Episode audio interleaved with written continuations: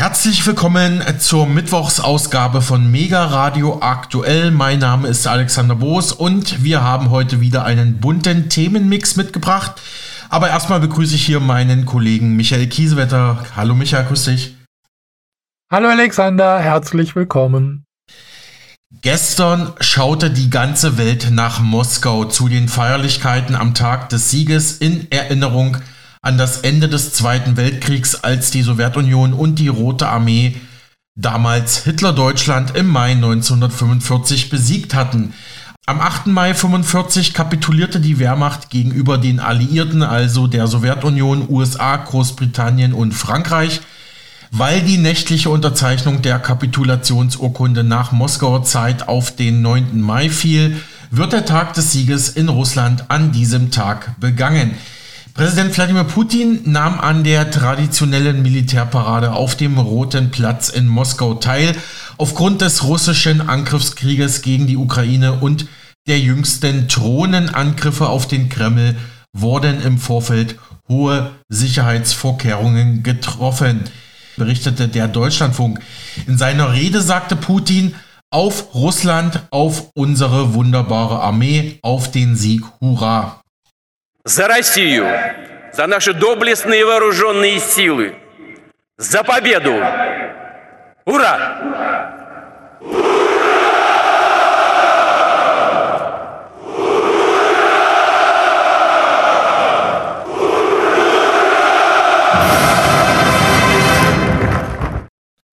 Soweit Wladimir Putin im DPA-O-Ton. Präsident Putin verglich in seiner Rede den Zweiten Weltkrieg mit dem Angriffskrieg auf die Ukraine. Putin sprach erneut von einer militärischen Spezialoperation und von einem Verteidigungskrieg, den Russland gegen die Ukraine führen müsse. Er sagte, Russland müsse erneut verteidigt werden. Das ukrainische Volk sei zur Geisel der Ambitionen des Westens geworden und der Westen versuche, Russland zu zerstören. Putin sagte wörtlich, wir sehen, wie sie Gedenkstätten für sowjetische Soldaten zerstören und einen Nazikult schaffen. Den Soldaten im Angriffskrieg gegen die Ukraine rief er zu, ihr kämpft für Russland. Die Militärparade fand allerdings ohne übliche Flugshow und Kampfpanzer statt. An Militärtechnik präsentierte das russische Militär am gestrigen Dienstag vor allem gepanzerte Radfahrzeuge. Kampfpanzer fehlten mit Ausnahme des historischen T-34 aus dem Zweiten Weltkrieg. Offiziell gab es keine Erklärung für das Fehlen der üblichen Militärkomponenten. Eigentlich sind auch Kampfpanzer Teil der Parade. Anders als ursprünglich angekündigt, waren doch einige ausländische Staats- und Regierungschefs auf der Ehrentribüne zu Gast, vor allem aus den Ex-Sowjetrepubliken Belarus, also Weißrussland, Kasachstan, Tadschikistan, Turkmenistan, Usbekistan, Armenien und auch aus Kirgistan, wo ja unsere Kollegin Ilona Pfeffer geboren wurde. Ähm, wie bereits erwähnt, insbesondere nach dem Thronenvorfall letzte Woche am Kreml waren Sicherheitsvorkehrungen erhöht worden. Aber nicht nur in Moskau, auch in Deutschland waren gestern zahlreiche Veranstaltungen geplant. Allein in Berlin waren laut Polizei mehr als ein Dutzend solcher Events angemeldet. Die Polizei begleitete sie mit einem Großaufgebot. Einer der Einsatzschwerpunkte war der Aufzug zum Gedenken an die gefallenen sowjetischen Soldaten während des Zweiten Weltkriegs am Platz des 18. März. Auch Mitglieder der russisch-nationalistischen Rockergruppe Nachtwölfe machten sich auf dem Weg nach Berlin. Die Gruppe gilt ja als Unterstützer des russischen Präsidenten Putin und hält das sowjetisch-russische Erbe des Sieges über Nazi-Deutschland hoch. Ja, und wir kennen das Spiel bereits. Bei den Veranstaltungen in der deutschen Hauptstadt Berlin war das Zeigen russischer Flaggen und Symbole erneut verboten. Das entschied zuvor das Oberverwaltungsgericht Berlin.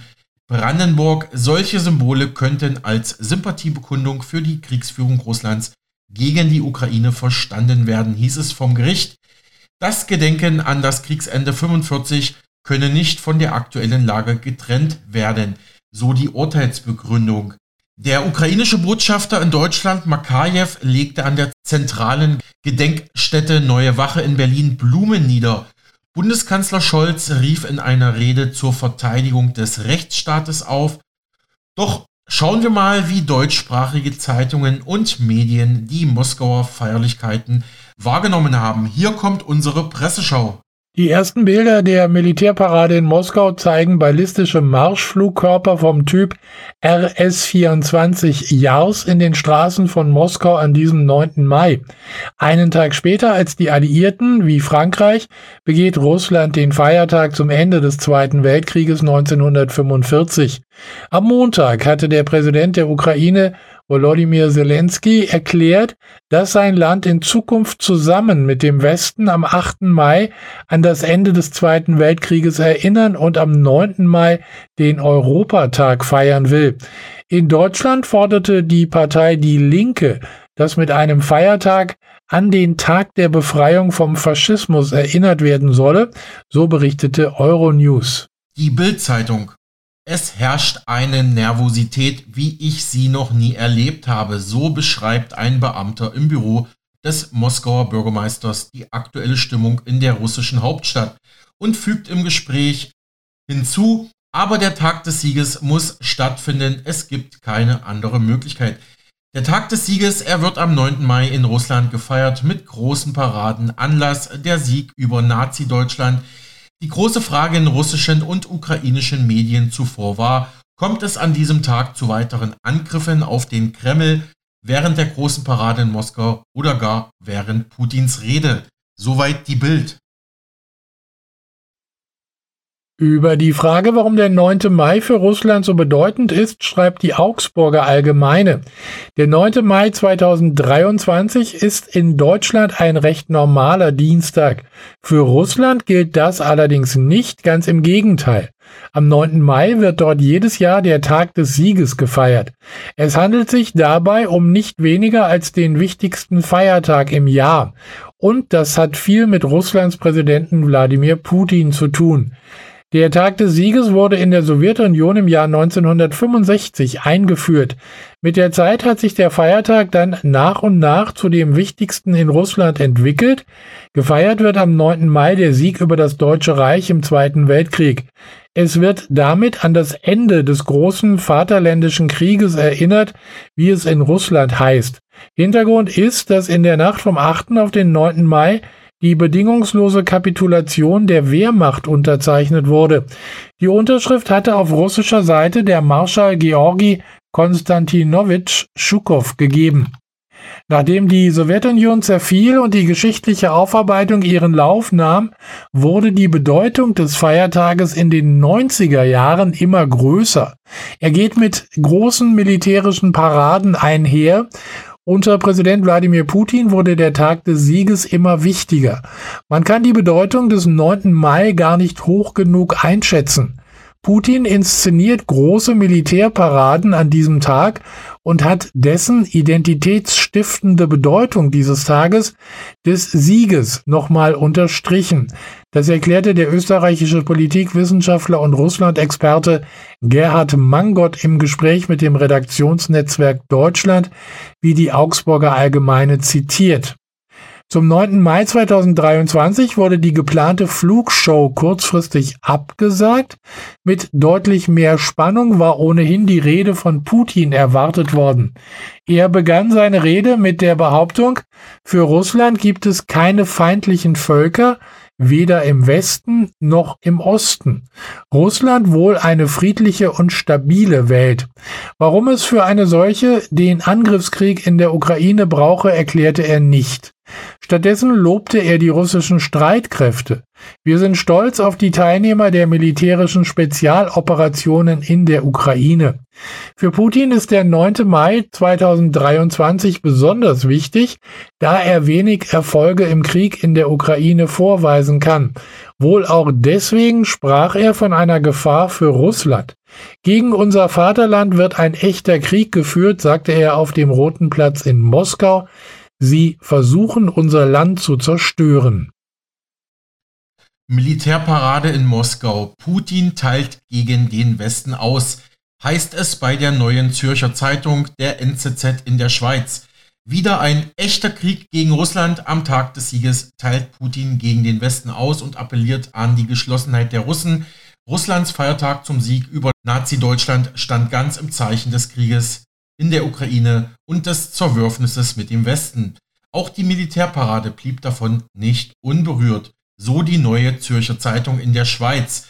Und beim ORF in Österreich hieß es, am 78. Jahrestag des sowjetischen Sieges über Nazi-Deutschland hat Russlands Präsident Putin sein Land im Krieg gegen die Ukraine als angebliches Opfer dargestellt.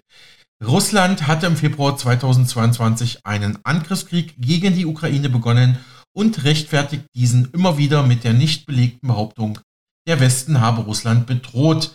Heute befindet sich die Zivilisation erneut an einem entscheidenden Wendepunkt sagte Putin am Dienstag vor tausenden Soldaten auf dem Roten Platz in Moskau.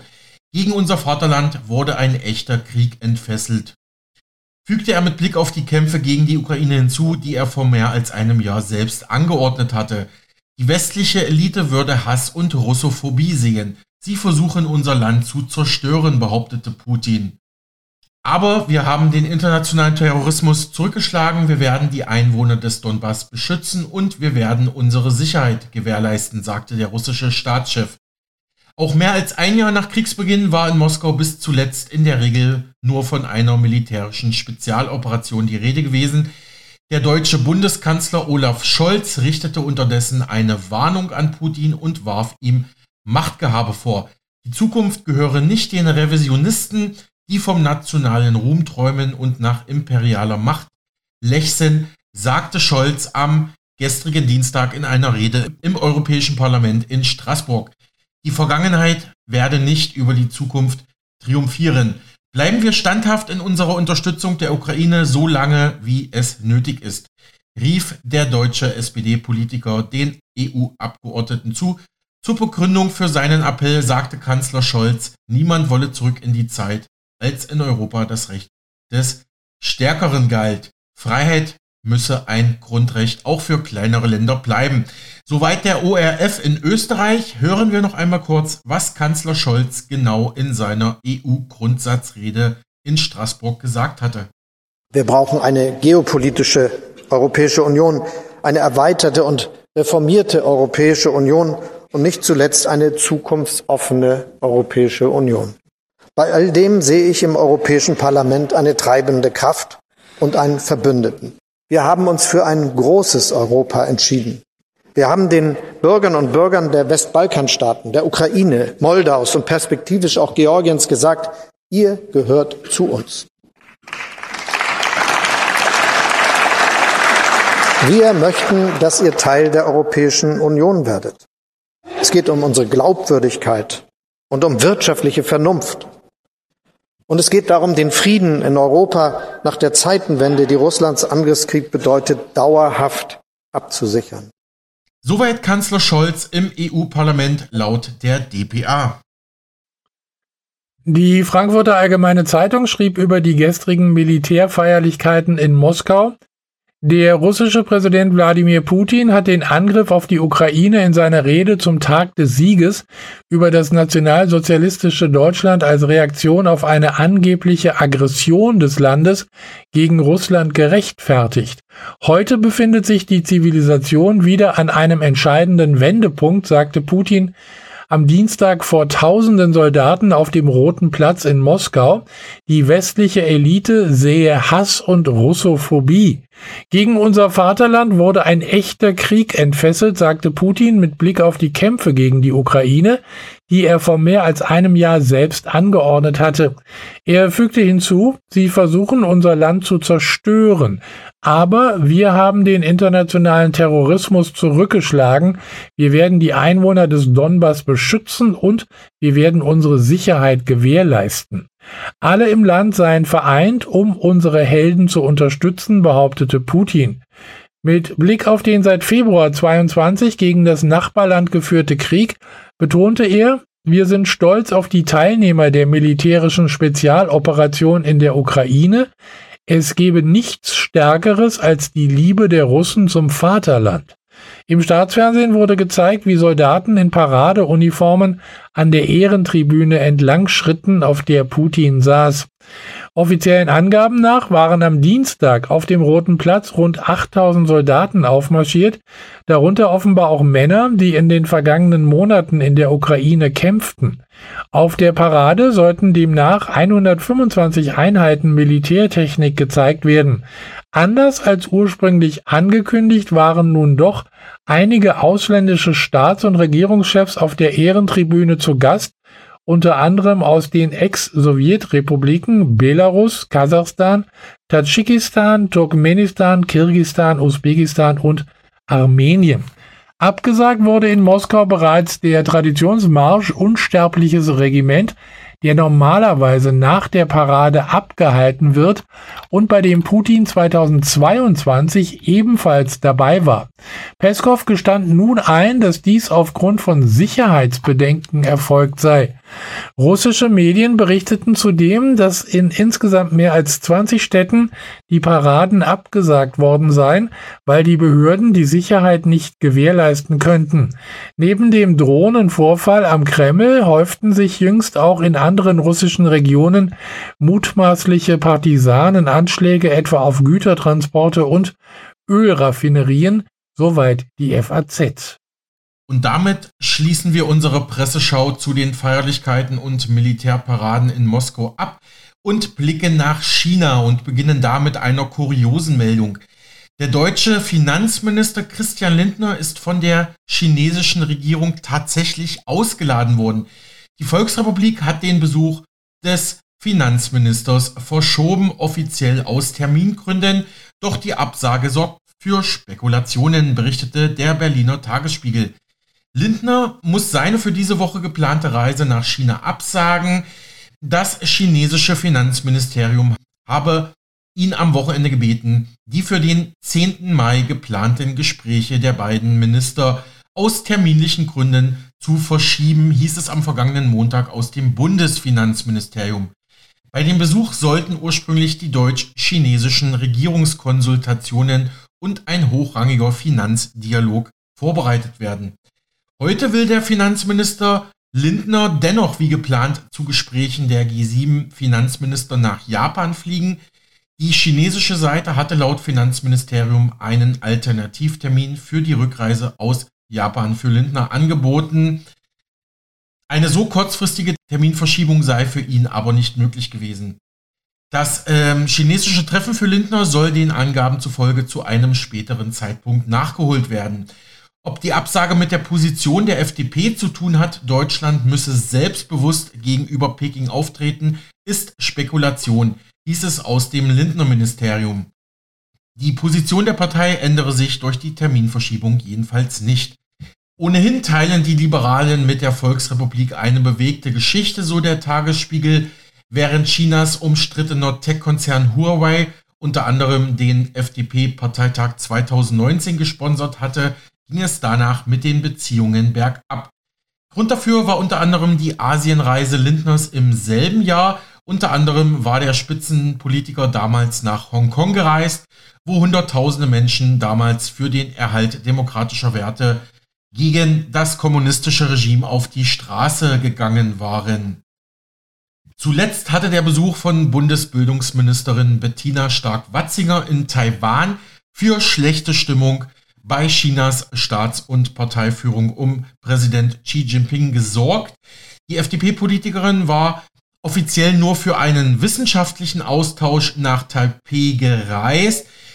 Peking sah das anders und reagierte wie üblich bei Politikerbesuchen aus dem Westen dieser Art mit scharfer Rhetorik gegen die demokratisch regierte Inselrepublik Taiwan da sie den seit 1949 de facto unabhängigen Staat als Teil des eigenen Staatsgebiets Chinas ansieht.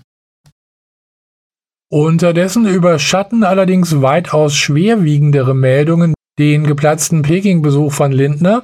Laut Medien deutet sich ein neuer Sanktionskrieg zwischen dem Westen und China an. Demnach soll die EU gegen chinesische Unternehmen Sanktionen planen. Diese chinesischen Firmen sollen Russland Materialien zur Verfügung stellen, die zum Bau von Waffen genutzt werden können, so das ZDF. Sieben chinesische Unternehmen sind in einem neuen Sanktionspaket aufgeführt, berichtete die Zeitung Financial Times bereits am vergangenen Sonntag unter Berufung auf eine Kopie der Sanktionsliste, die in dieser Woche von den EU-Mitgliedstaaten diskutiert werden soll.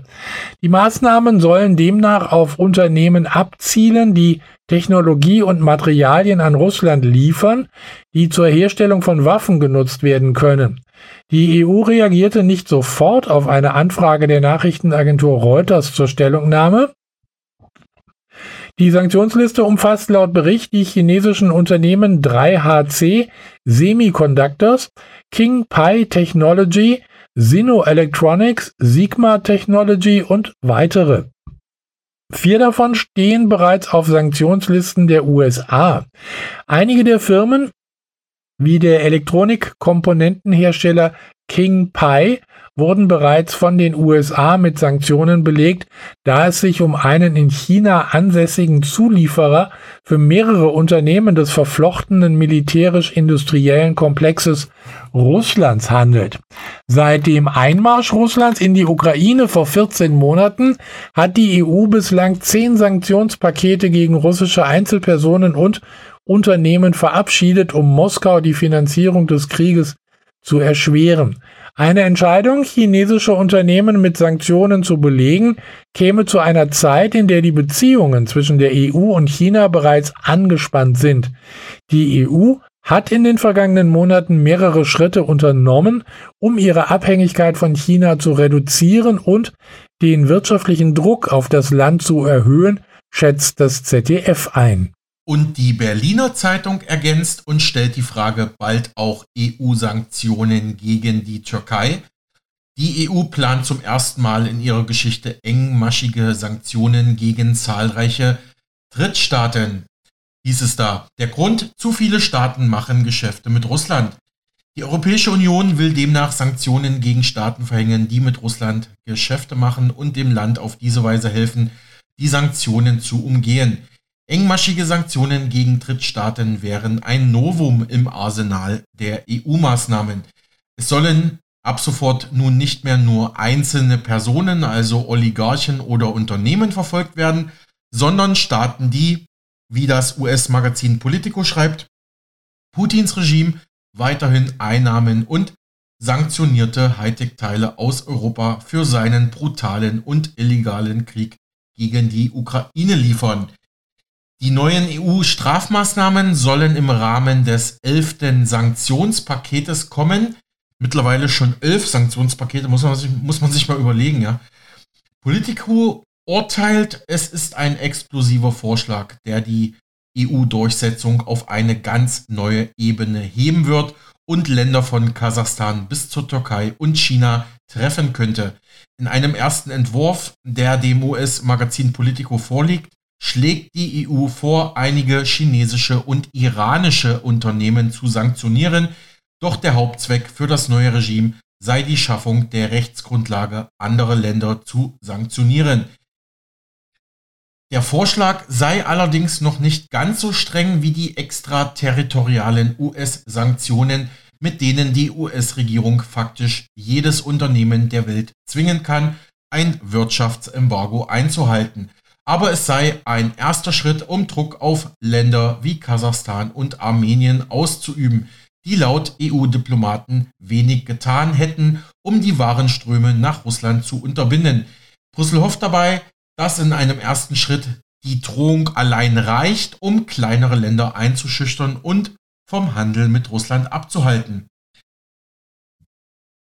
Der Grund für die kontroversen Aktivitäten der EU-Kommission jetzt liege darin, dass die ersten zehn Sanktionspakete noch nicht den gewünschten Erfolg gezeigt haben, nämlich die russischen Militäraktivitäten in der Ukraine zu stoppen und die russische Wirtschaft so zu schwächen, dass Moskau von sich aus seine Truppen aus dem Nachbarland zurückzieht. Einer der Gründe für die überschaubare Wirkung der, Sanktionen ist die Tatsache, dass viele Länder sich als Brücke für den zusammengebrochenen Im- und Export betätigen, teilweise mit sagenhaften Gewinnmargen. Zuletzt war immer wieder Indien genannt worden, welches russisches Rohöl einkauft, es dann raffiniert und dann mit saftigem Aufschlag an die EU-Staaten weiterverkauft unter dem Label indisches Öl, was eigentlich tatsächlich russisches Erdöl ist, ja. China hat nach Bekanntwerden der EU-Pläne umgehend mit Gegenmaßnahmen gedroht. Das war zu erwarten.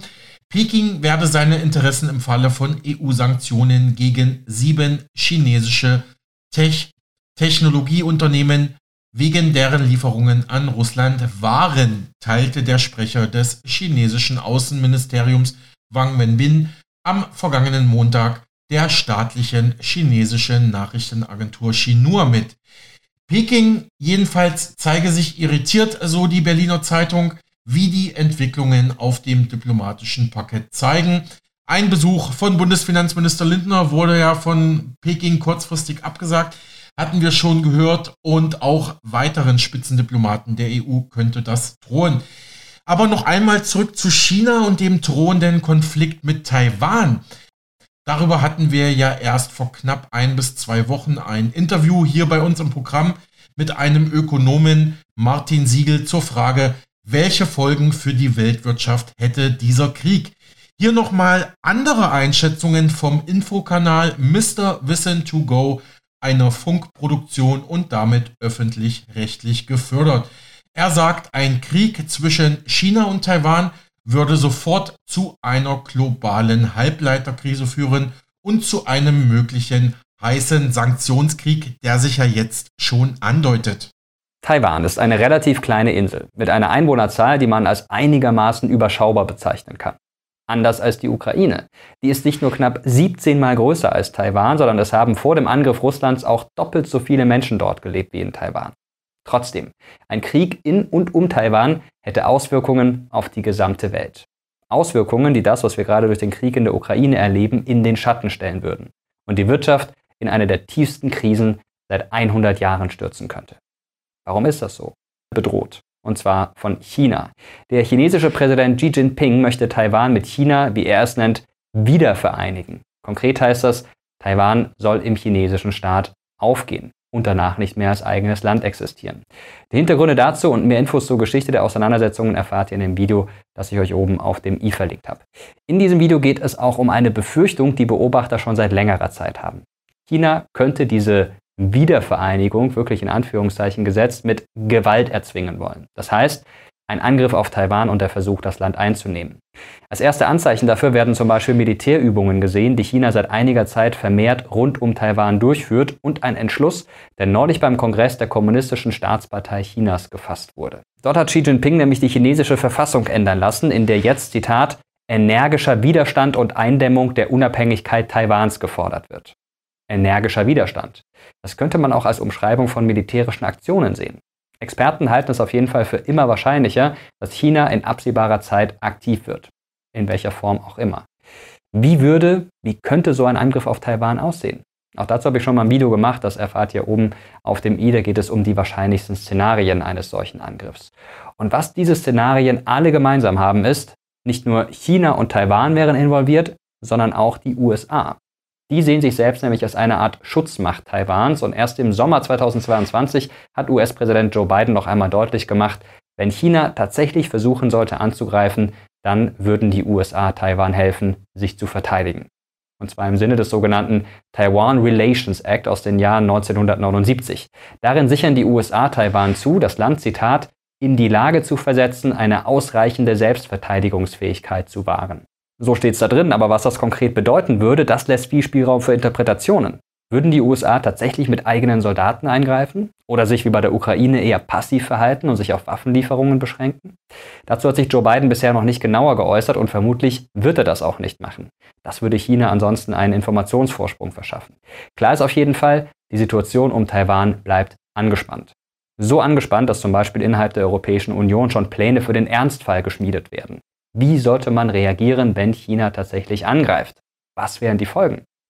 Schauen wir uns das mal etwas genauer an und starten mit Folge Nummer 1. Zuspitzung internationaler Konflikte. Spätestens seit dem Angriff Russlands auf die Ukraine ist die Welt wieder zunehmend in zwei Lager gespalten. Auf der einen Seite steht die NATO, angeführt von den USA, und auf der anderen Seite steht Russland mit seinem engen Verbündeten China. Egal um welche Abstimmung es im Sicherheitsrat der Vereinten Nationen geht, Russland kann sich darauf verlassen, dass China auf seiner Seite steht. Gleichzeitig rückt die NATO immer enger zusammen, um Russland aus der Ukraine zurückzudrängen. Abgesehen vielleicht von einigen wenigen Mitgliedstaaten. Allein die USA haben seit Kriegsbeginn rund 16 Milliarden US-Dollar in der Ukraine investiert. Dazu kommen Milliarden von Dollar anderer NATO-Staaten. Ausbildungsprogramme für ukrainische Soldaten, Unterstützung durch westliche Geheimdienste und vieles mehr. Ihr kriegt das ja auch immer wieder mit. Der Krieg in der Ukraine ist inzwischen auch zu einem Symbol geworden. Nämlich zum Symbol des neuen eisernen Vorhangs zwischen Osten und Westen. Um das mal ganz plakativ zu sagen. Genauso wie damals im sogenannten Kalten Krieg, inklusive Drohungen mit Atomwaffen, in diesem Fall aus Russland. Das alles ist bekannt. Mit einem Angriff Chinas auf Taiwan würde sich diese Situation noch einmal deutlich verschärfen. Denn Neben der Ukraine gäbe es dann einen zweiten großen Krisenherd, der jederzeit weiter eskalieren könnte. Auch je nachdem, wie intensiv die USA sich in den Konflikt einbringen. Und nicht nur das, ein chinesischer Angriff auf Taiwan würde wahrscheinlich die Verbindung zwischen Russland und China noch einmal enger machen. Denn das ist ganz interessant, während China vergleichsweise zurückhaltend ist, was die Bewertung von Russlands Verhalten in der Ukraine angeht, das teilweise auch zumindest zwischen den Zeilen ganz vorsichtig kritisiert, ist Russland in Bezug auf Taiwan Ganz deutlich. Die Regierung in Russland ist komplett solidarisch mit China. Im August 2022 hat der russische Außenminister Sergei Lavrov das Vorgehen der USA in Bezug auf Taiwan mit dem verglichen, was die USA auch in der Ukraine machen würden. Und generell hat er beide Fälle sehr eng nebeneinander gestellt. Das heißt aus russischer Sicht, das Interesse Chinas an Taiwan sei in etwa das gleiche wie das Russlands an der Ukraine. Und da dürfe sich niemand einmischen, vor allem nicht die USA. Denkbar ist deshalb, dass Russland China bei einem Krieg gegen Taiwan direkt oder indirekt unterstützt, zum Beispiel mit Waffen, vielleicht aber sogar noch intensiver. Der Krieg könnte sich schnell ausweiten von einem lokalen Konflikt zu einem Stellvertreterkrieg hin zu einem neuen Weltkrieg. Und selbst wenn es nicht so weit kommt, die Tatsache, dass drei so große und bedeutende Länder wie die USA auf der einen Seite und Russland und China auf der anderen Seite sich feindlich gegenüberstehen oder auch zunehmend feindlich gegenüberstehen, ist definitiv keine gute Nachricht für die Welt auch weil alle drei Länder Atommächte sind. Die Sicherheitsarchitektur, wie sie rund 30 Jahre lang bestanden hat, wäre damit endgültig kaputt. Und damit sind wir bei Folge 2. Eine Chipkrise. Dass der Krieg in der Ukraine Auswirkungen auf die Weltwirtschaft hat, das merken wir momentan alle. Die Energiepreise gehen hoch und unter anderem in Deutschland wird darüber diskutiert, wie wir damit umgehen sollten, wenn das Gas knapp wird, wir nichts mehr haben.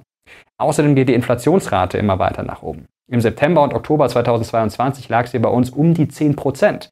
Das ist der höchste Wert seit Ende des Zweiten Weltkriegs. Das heißt, die Preise steigen und gleichzeitig gibt es immer wieder Schwierigkeiten, weil bestimmte Produkte nicht verfügbar sind, weil sie nicht so schnell geliefert werden können. Dabei spielt auch die Corona-Pandemie eine Rolle, die das Ganze noch einmal verschärft oder andersrum, je nach Sichtweise.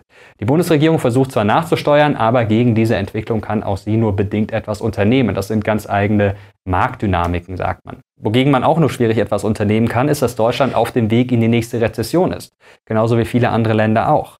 Das alles ist eine Herausforderung, aber es ist relativ überschaubar im Vergleich zu dem, was bei einem Krieg in Taiwan passieren könnte. Deutschland ist für Taiwan der wichtigste Handelspartner in Europa und Taiwan wiederum der fünftwichtigste Partner für Deutschland in Asien.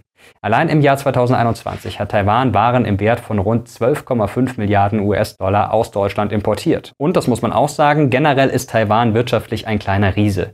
Inzwischen gehört das Land zu den 20 größten Volkswirtschaften der Welt und hat das größte Bruttoinlandsprodukt in ganz Asien. Vor allem im Elektronikbereich ist Taiwan weit vorne und stellt einige der wichtigsten Weltmarktführer. Aber Warum eigentlich?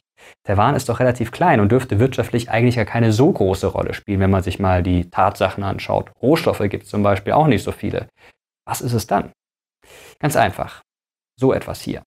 Das ist ein sogenannter Halbleiter und diese Halbleiter findet man vor allem hier, in Chips oder Mikrochips. Solche Chips sind inzwischen in allen Geräten verbaut, die man sich vorstellen kann. Von der Waschmaschine bis zum Hochleistungs-Mainboard für den Gaming-PC bis zum Auto. Und ihren Ursprung haben die allermeisten Halbleiter in Taiwan. Rund 64 Prozent der weltweiten Auftragsfertigungen an Halbleitern kamen im Jahr 2021 von dort. Taiwan ist das unangefochtene Halbleiterzentrum der Welt.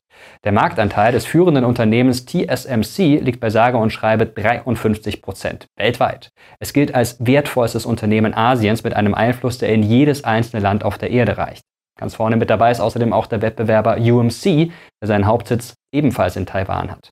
Die Kollegen von der Wirtschaftswoche haben sich die Zahlen mal genauer angeschaut und schreiben zur Marktmacht von Taiwan im Elektronikbereich, Zitat, 2018 lag Taiwans Weltmarktanteil für die Produktion von Motherboards bei rund 84,8 Prozent.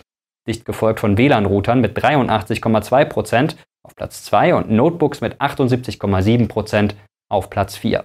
Da merkt man schon, gerade im Bereich Computer führt an Taiwan kein Weg vorbei. Und warum erzähle ich euch das so ausführlich? Ganz einfach. Jetzt stellt euch mal vor, China würde Taiwan angreifen. Das Land müsse sich verteidigen, es herrscht Krieg. Da ist ganz logisch, in so einer Situation kann gar nicht normal weitergearbeitet werden. Die Gefahr wäre viel zu groß. Denkbar ist auch, dass China direkt auf die Wirtschaft Taiwans abzielt und versucht mit Cyberattacken und anderen Methoden alles kaputt zu machen. Oder aber chinesische Soldaten würden TSMC und UMC besetzen. Das alles ist denkbar. Zumindest, wie gesagt, theoretisch. Ganz praktisch wären die Auswirkungen für die ganze Welt in allen Fällen fatal. Über Nacht würden alle, die Halbleiter weiterverarbeiten, nicht mehr oder kaum noch beliefert werden. Überall würden die Bänder stillstehen. In der Computerbranche, in der Haushaltselektronik und auch in der Autoindustrie.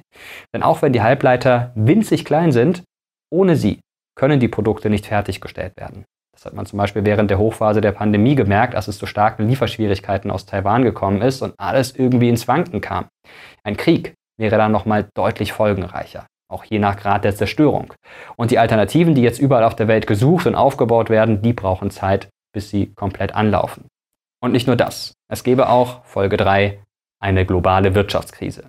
Als wäre das mit den Chips nicht schon schwierig genug für die Wirtschaft, gäbe es noch einen weiteren ordentlichen Dämpfer, nämlich Sanktionen. Es ist kaum vorstellbar, dass China Taiwan angreift, ohne dass die USA und zum Beispiel auch die Europäische Union reagieren. Vielleicht jetzt nicht unbedingt mit Waffen, aber auf jeden Fall wirtschaftlich. Denkbar ist da viel. Von eingefrorenen Konten für Mitglieder der chinesischen Regierung über hohe Strafzölle bis hin zu kompletten Handelsverboten. Das alles könnte China empfindlich treffen. Aber andersrum würde China vermutlich mit Gegensanktionen reagieren, vielleicht auch in Absprache mit Russland. Und genau dieser, nennen wir ihn mal Sanktionskrieg wäre ein schwerer Schlag für die weltweite Wirtschaft. Eine Wirtschaft, die so stark globalisiert, so stark vernetzt ist, dass Strafmaßnahmen in dieser Größenordnung zur größten Krise seit den 1920er Jahren führen könnten. Nur mal ein paar Zahlen. Allein im Jahr 2021 wurden Waren im Wert von knapp 250 Milliarden US-Dollar zwischen Deutschland und China gehandelt. Zwischen den USA und China waren es sogar 656 Milliarden US-Dollar. Das sind extrem hohe Werte bei denen ein starker Rückgang für große Verwerfungen am Markt sorgen würde. China ist mit Abstand Deutschlands wichtigster Handelspartner und Sanktionen von China gegen Deutschland würden uns empfindlich treffen. Andersrum logischerweise auch. Es würde eine Abwärtsspirale entstehen, die sich nur schwierig aufhalten lassen würde und am Ende auch bei uns zu Produktionsstillstand, Massenarbeitslosigkeit und Unruhen in der Bevölkerung führen könnte. Aber, und das ist ganz wichtig, das alles würde nur im Fall einer größeren Eskalation passieren. Alle Beteiligten wissen, was da auf dem Spiel steht. Da ist es eher unwahrscheinlich, dass man sich mit Sanktionen gegenseitig ruiniert. Vermutlich würde es bei einigen Warnschüssen bleiben. Das größte Problem hätte man dann mit den Halbleitern. Das würde ja weiterhin bestehen, aber auch das würde schon einiges ausmachen und hätte fatale Konsequenzen. Das heißt, wenn China Taiwan tatsächlich angreifen sollte, dann bekommen wir die Auswirkungen davon auch bei uns in Deutschland mit. Zwar nicht militärisch oder durch Flüchtlinge, jetzt bei der Ukraine, aber auf jeden Fall wirtschaftlich und das schon sehr schnell. Die Welt würde sich dadurch noch einmal zum Negativen verändern und es gäbe einen Krisenherd mehr. Das weiß China natürlich und wägt vermutlich gerade ab. Einerseits wird die Armee seit Jahren modernisiert und das Land versucht sich komplett unabhängig von anderen Ländern zu machen, eben damit Sanktionen ins Leere laufen. Außerdem möchte man auf jeden Fall diese Wiedervereinigung mit Taiwan. Gleichzeitig ist China dann aber doch zu sehr in internationale Netze eingebunden, als dass man sagen könnte, ach, ist doch alles egal, wir setzen das locker aufs Spiel. Außerdem gibt es seit Jahrhunderten in China die Philosophie vom Sieg, den man ohne Kampf erreichen kann. Vielleicht ist das ja die Strategie für Taiwan. Soweit die Funkproduktion von Mr. Wissen to Go zu einem möglichen Krieg zwischen China und Taiwan. Ja, eine Krise zwischen China und Taiwan würde buchstäblich jedes Land der Erde betreffen sagte US-Außenminister Anthony Blinken Anfang Mai gegenüber Euronews. Er äußerte sich inmitten wachsender Spannungen zwischen beiden Ländern, vor allem nachdem China drei Tage lang militärische Übungen rund um die Insel abgehalten hatte. Jeder Ausbruch von Feindseligkeiten in Taiwan könnte zahlreiche wirtschaftliche und sicherheitspolitische Folgen für die ganze Welt haben. Eine der größten Auswirkungen sicherlich der Stopp der Produktion von Halbleiterchips. Halbleiter tragen dazu bei, dass sich die Welt technisch dreht. Sie sind wesentliche Bestandteile von digitalen Produkten, Geräten, Infrastruktur, Smartphones, Autos bis hin zu medizinischer und militärischer Ausrüstung. Und da die Welt immer digitaler wird mit mehr Geräten, das Internet der Dinge, immer mehr KI, künstliche Intelligenz hatten wir auch schon die letzten Tage und Wochen immer wieder im Programm, auch bei den neuen Quantencomputern. Fakt ist eins, die Nachfrage nach Halbleitern wird in Zukunft nur noch steigen. Und Taiwan ist der bei weitem größte Chip-Produzent der Welt. Das hatten wir auch damals im Interview mit Martin Siegel ausführlich besprochen. Das war auch und das war auch ein Punkt, den US-Außenminister Blinken in diesem Euronews-Interview erwähnt. Einem Bericht des Beratungsunternehmens McKinsey zufolge werde sich die Halbleiterindustrie bis 2030 zu einer Billionen-Dollar-Industrie entwickelt haben. In dem Bericht heißt es, dass etwa 70 Prozent des Wachstums auf drei Branchen aktuell entfalle. Das ist die Automobilindustrie, die Computer- und Datenspeicherung und die drahtlose Kommunikation. Für all das braucht man Halbleiterchips, die vor allem Taiwan in die Welt exportiert. Also Halbleiter sind für unsere moderne Welt unverzichtbar, aber sie sind auch schwierig herzustellen, sagen technische Experten. Ihre Herstellung ist ein hochpräziser und vor allem teurer Prozess, der mehrere komplexe Schritte umfasst. Ähm, er ist auch kostspielig, zeitaufwendig, sodass Hersteller Schwierigkeiten damit haben, schnell auf Marktveränderungen oder technologische Fortschritte zu reagieren, ganz zu schweigen von einem Krieg. Da Chips in so vielen Produkten eine wichtige Rolle spielen, wird eine Unterbrechung der Chipherstellung schwerwiegende Auswirkungen auf die globale Lieferkette haben. Das, das ist Fakt. Sollte es zu einem Krieg kommen, ist das mit die erste Auswirkung. Äh, Nochmal zu Taiwan als Halbleiterproduzent. Das Land produziert mehr als 60 Prozent der Halbleiter weltweit und mehr als 90 Prozent der modernsten Halbleiter global gesehen. Der größte taiwanesische Hersteller ist die Taiwan Semiconductor Manufacturing Firma. Der Halbleiter-Weltmarktanteil der USA liegt bei gerade mal 12%, Prozent, während die europäischen Länder zusammen nur auf 9% kommen. Und deshalb haben sowohl die USA als auch die EU neue Pläne entwickelt, um ihre eigene Halbleiterproduktion zu steigern. EU-Beamte haben bereits erklärt, dass sie den Anteil Europas bis 2030 auf 20 Prozent erhöhen wollen, also den weltweiten Halbleitermarktanteil der Europäer dann auf 20 Prozent bis ja, in gut sieben Jahren, während die US-Regierung letztes Jahr ihr sogenanntes Chips-Gesetz verabschiedet hatte, mit dem Milliarden Dollar in die Halbleiterherstellung investiert werden, sozusagen ein US-Förderprogramm für diesen Industriezweig. Also, angesichts des beinahe Monopols, das Taiwan bei, den, bei der Produktion moderner Chips innehat, hätte jedes militärische Engagement zwischen China und Taiwan enorme Auswirkungen auf die Weltwirtschaft, schätzt Euronews ein. Also nochmal zusammengefasst, sollte China Taiwan blockieren oder tatsächlich dort einmarschieren, würde dies zu einer sofortigen Unterbrechung der Versorgung mit den meisten Halbleitern führen, die in Produkten auf der ganzen Welt verwendet werden. Vom Computer bis zum Auto hatten wir gehört. Ja, und vor diesem Hintergrund lassen sich vielleicht auch die neuen Pläne für neue Sanktionen gegen China aus Brüssel erklären. Denn schon vor einem Jahr warnte EU-Kommissionspräsidentin Ursula von der Leyen China vor dem Hintergrund des Ukraine-Krieges Gleiches mit Taiwan zu wiederholen. Der Gipfel heute war ganz zweifelsohne nicht einfach Business as usual. Es fand in einer sehr nüchternen Atmosphäre statt, vor dem Hintergrund eines nach wie vor stattfindenden russischen Angriffskrieges in der Ukraine. Und deswegen war es gut, dass wir eine offene und direkte Meinungsführung hatten, einen Austausch mit äh, Premier Li Keqiang und Präsident Xi. Es war klar, dass das also ein entscheidender Augenblick ist, nicht nur für unseren Kontinent, sondern für unsere Beziehungen zum Rest der Welt. Wenn wir uns die Tatsachen vor Ort in der Ukraine anschauen, das Leiden der Menschen dort, den Beschuss und die Bombardierung von Städten, die Millionen an Flüchtlingen, da wird es doch sehr klar, dass das ein humanitäres Desaster, eine Katastrophe ist, die mit Absicht herbeigeführt worden ist. Wir unterstützen die Menschen in der Ukraine in dieser Situation angesichts eines ungerechtfertigten Angriffs. Und natürlich gibt es natürlich auch die Tatsache, dass es ein Angriff ist auf die Regeln des Völkerrechts und auf die Charta der Vereinten Nationen. Und natürlich ist es wichtig, wie die überwältigende Anzahl der Länder weltweit festgestellt hat, dass die territoriale Integrität und die Souveränität der Ukraine bewahrt werden muss. Und deswegen ist es auch so, dass China als ständiges Mitglied des UN-Sicherheitsrates auch eine besondere Verantwortung hat. Und das haben wir in einer sehr direkten und offenen Art und Weise angesprochen.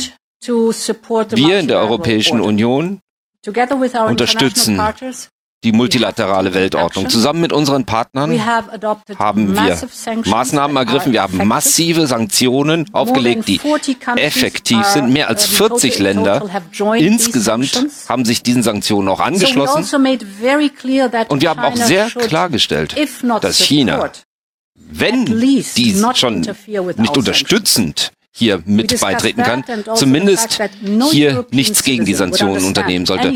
Wir haben auch ganz klar gemacht, dass kein Bürger der, der Europäischen Union hier Verständnis dafür aufbringen würde, wenn Unterstützung Russland gewährt würde, um diesen Krieg weiterzuführen. Und es würde auch zu einer Rufschädigung Chinas hier in Europa führen, wenn das der Fall wäre.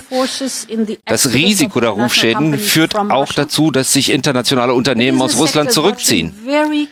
Die Wirtschaft beobachtet sehr genau das Geschehen und bewertet ganz klar, wie Länder sich angesichts der Gemengelage positionieren. Es ist eine Frage des Vertrauens, der Verlässlichkeit Verlässlichkeit und das hat eine Auswirkung auf langfristige Investitionen. Ich möchte Sie nur daran erinnern, dass täglich China und die Europäische Union etwa 2 Milliarden Dollar Wert an Gütern und Dienstleistungen austauschen, während der Austausch zwischen der Russischen Föderation und China gerade mal 330 Millionen ausmachen. Die Fortsetzung des Krieges und die Verwerfungen in der Weltwirtschaft sind sicherlich in keiner kein, im Interesse von keinem Land und sicherlich auch nicht im Interesse Chinas. Jenseits also von der Situation in der Ukraine und deren Auswirkungen haben wir auch bilaterale Themen angesprochen. Wir haben sehr konstruktiv an Klimathemen, äh, über Klimathemen gesprochen. Wir möchten darauf aufbauen für die COP27, die in Sharm el-Sheikh stattfinden wird. Die gegenwärtigen hohen Preise für fossile Kraftstoffe müssen auch beobachtet werden, denn sie sollten nicht dazu führen, dass diese einfach fortgeschrieben und festgehalten werden, sondern sie sollten dazu gewendet werden, genutzt werden, um den Übergang zu machen zu einer dekarbonisierten Volkswirtschaft und der Investition in erneuerbaren Energiequellen. Das ist natürlich wichtig, aber es gibt noch weitere Punkte, die angesprochen werden müssen. China muss die unfairen Handelsmaßnahmen gegen Litauen einstellen.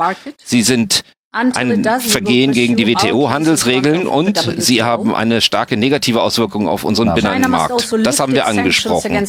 China muss auch Sanktionen gegen einzelne Mitglieder des Europäischen Parlaments aufheben. Es muss allgemeine Sorgen bezüglich von Menschenrechten und Arbeitsrechten angehen, insbesondere was Menschen in der Xinjiang-Region angeht. Und wir brauchen auch eine Augenhöhe, wenn es um Handelsbeziehungen geht. Es muss einen besseren Zugang Zugang für unsere Unternehmen auf dem sagte EU-Chefin von der Leyen im O-Ton bei Welt TV im April 2022 mit ihrer Rede, die sicherlich damals schon als Vorwarnung auf den jetzt drohenden Sanktionskrieg zwischen der Europäischen Union und China gedeutet werden konnte. Übrigens, um das Thema abzuschließen, passt auch diese Meldung aus Südamerika. Bei der letzten Wahl in Paraguay Ende April 23 setzte sich ein Pro-Taiwan-Politiker durch. Der Kandidat der konservativen Colorado-Partei, der Ökonom Santiago Peña, hat die Präsidentenwahl in Paraguay für sich gewonnen. Peña setzte sich mit 42,7 Prozent der Stimmen deutlich gegen seinen linksliberalen Kontrahenten durch, der ein breites Oppositionsbündnis anführte und nur 27,5 Prozent der Stimmen erhielt. Das Pikante dabei, Peña gilt als Unterstützer Taiwans. Die Wahl wurde nämlich auch in China und Taiwan mit großem Interesse verfolgt. Paraguay zählt weiterhin zur schrumpfenden Gruppe von 13 Ländern, überwiegend kleine Inselstaaten, die diplomatische Beziehungen zu Taiwan und nicht zu China unterhalten. Aber der Druck auf Wahlsieger Peña, eine Annäherung an China zu suchen, dürfte steigen. Gerade die einflussreichen Agrarverbände stören sich an den Hindernissen beim Export von Sojabohnen und Rindfleisch nach China. Vielleicht an dieser Stelle noch ein paar kurze Meldungen, was heute sonst noch wichtig wird. Heute kommt der lang erwartete Flüchtlingsgipfel zwischen Bund und Ländern zusammen. Zuvor gab es schon reichlich politischen Streit auf allen Ebenen bei den Kommunen, den Ländern, in der Bundesregierung selbst und dabei jeder gegen jeden. Kleiner Cliffhanger, wir schauen uns morgen die Ergebnisse dazu ausführlich an. Und im Bundestag muss heute jemand vor einem Ausschuss erscheinen, den Stammhörer mittlerweile ganz gut kennen. Und zwar ist das der Staatssekretär von Wirtschaftsminister Robert Habeck, namens Patrick Greichen. Wir hatten ja gestern ausführlich und detailliert über den Greichen-Clan im Habeck-Ministerium gesprochen. Der Habeck und sein Staatssekretär stehen ja aktuell massiv unter Druck und deshalb lädt die Union aus CDU, CSU heute im Bundestag den in der Kritik geratenen Wirtschaftsstaatssekretär Patrick Greichen in den Wirtschaftsausschuss vor. Das berichtete die Süddeutsche Zeitung. Der CDU-Abgeordnete Tillmann Kuban sagte der deutschen Presseagentur, das Wirtschaftsministerium müsse Hüter der sozialen Marktwirtschaft sein und dürfe nicht den Anschein eines grünen Selbstbedienungsladens erwecken. Aber Micha, warte mal, wir müssen jetzt erstmal Nachrichten machen und hören uns danach gleich wieder. Bleib bitte dran und Sie bitte auch.